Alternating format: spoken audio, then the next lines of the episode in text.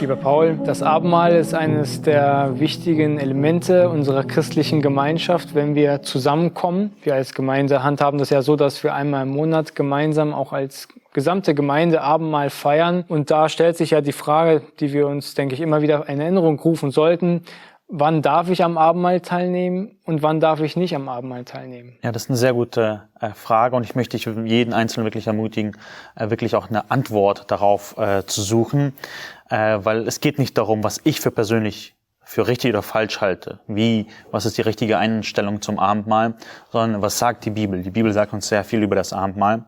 Und ich würde gerne mit uns einfach die Stelle aus 1. Korinther 11 äh, Vers 27 bis 30 lesen und da sehen wir diese Dringlichkeit. Dort heißt es, 1. Korinther 11, wer also unwürdig dieses Brot isst oder den Kelch des Herrn trinkt, der ist schuldig am Leib und Blut des Herrn. Der Mensch überprüfe sich selbst und so soll er von dem Brot essen und von dem Kelch trinken. Denn wer unwürdig isst und trinkt, der isst und trinkt sich selbst ein Gericht, weil er den Leib des Herrn nicht unterscheidet. Also wir sehen hier eine Dringlichkeit, diese Frage zu beantworten. Wenn du unwürdig es tust, Vers 27, dann bist du schuldig am Leib und Blut des Herrn.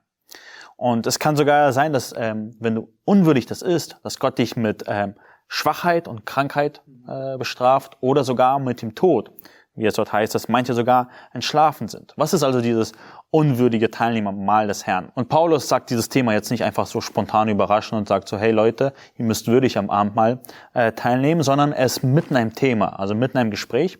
Und das Thema ist es, das sehen wir in Vers 22, wenn man das dort liest. Dort heißt es in der Mitte des Verses, oder verachtet ihr die Gemeinde Gottes und beschämt die, welche nichts haben? Die Korinther haben die Gemeinde Gottes verachtet durch ihr Handeln. Ich meine, das ist schon eine harte Anschuldigung, die Braut von Jesus Christus zu verachten. Was haben sie dabei gemacht? Das heißt auch in dem Vers, und beschämt die, welche nichts haben. Sie haben einen Unterschied gemacht zwischen denen, die etwas hatten und denen, die nichts hatten. Wahrscheinlich war es so, dass die Reichen zu den Gemeindetreffen und wo das auch das Abendmahl gefeiert wurde, schon früher kommen konnten und die Zeit äh, gut genossen haben beim guten Essen und Trinken. Und als die armen Arbeiter, die nicht so früh kommen konnten, später dazu kamen, waren die Reichen schon satt und betrunken und haben den Armen einfach nichts gelassen. Und sie somit beschämt. Das war jedes Mal und immer wieder passiert. Also diejenigen, die nichts hatten, die nichts weiter zu steuern konnten, wurden immer wieder bei diesen Treffen der Gemeinde beschämt. Und diese Gemeinde Gottes zu verachten, das ist also das, was dich unwürdig macht, äh, am Abendmahl teilzunehmen. Also wenn du praktisch einen Unterschied machst zwischen Christen und mit deinen Taten es auch zeigst. Diesen grüße ich, diesen grüße ich nicht. Mit diesem rede ich, mit diesem rede ich nicht. Diesen lade ich ein, diesen lade ich nicht ein. Dann bist du unwürdig, am Abendmahl teilzunehmen. Und was ist aber das Prinzip dahinter? Also es ist nicht sozusagen, das ist das Einzige, was dich unwürdig macht, sondern es ist ein Prinzip dahinter. Und nämlich, du bist unwürdig am Abend mal teilzunehmen, wenn du das Evangelium verleugnest oder dem Evangelium praktisch widersprichst. Was ist das Evangelium? Das Evangelium sagt, dass jeder Mensch, reich oder arm, klug oder nicht so klug, ein Sünder ist und des Todes würdig ist. Aber aus Gnade durch Glauben spricht Jesus jeden Glaubenden gerecht und nimmt ihn in seine Familie auf. Und wir sind eine Familie, eine geistliche Familie. Und wenn wir dem praktisch widersprechen, indem wir Unterschiede machen, dann sind wir unwürdig. Wir müssen aber auch hier jetzt uns ganz bewusst sein, dass Satan das gerne ausnutzen wird. Wenn unsere Vorstellung von würdig sein so ist, dass wir absolut perfekt sein müssen, dann wird er immer sicher eine Sache finden in unserem Leben und sagen, ha, da hast du gesündigt. Dann dürfen da. wir niemals am Abendmahl teilnehmen. Richtig. Und das ist ja sein Ziel. Das Abendmahl ist, was Gott der Gemeinde gegeben hat. Und Satan will natürlich uns von diesem Gnadenmittel berauben und will uns immer sagen, ha, bist du überhaupt gläubig? Zum Beispiel, du hast letzte Woche dort und dort äh, gesündigt, du bist nicht würdig. Oder dieser Streit ist noch nicht ganz geklärt, du bist unwürdig. Und vielleicht erinnerst du dich eine Sünde vor Jahren und denkst, boah, ich bin unwürdig. Also was ist dieser Standard an würdig beziehungsweise unwürdig? Was ist die Messlatte? Und ich denke, das Prinzip, das wir hier sehen, die Messlatte ist die Botschaft des Evangeliums und unser Glaube daran. Die Botschaft des Evangeliums ist, Jesus rettet jeden Glaubenden, aber er ruft uns auch zur Buße äh, auf über unsere Sünden. Jesus ruft dir wirklich jeden Tag zu, glaube und tue Buße. Auch selbst Christen. Wir müssen täglich äh, Buße tun. Er ruft uns auf, folge mir nach und lebe mit mir. Hör auf meine Worte und du wirst leben. Praktisch heißt das, wenn ich be das bewusst verleugne und die Sünde mehr liebe als Buße, dann bin ich unwürdig. Also wenn ich bewusst eine Sünde lebe und sie liebe und nicht Buße darüber tun will, dann bin ich unwürdig.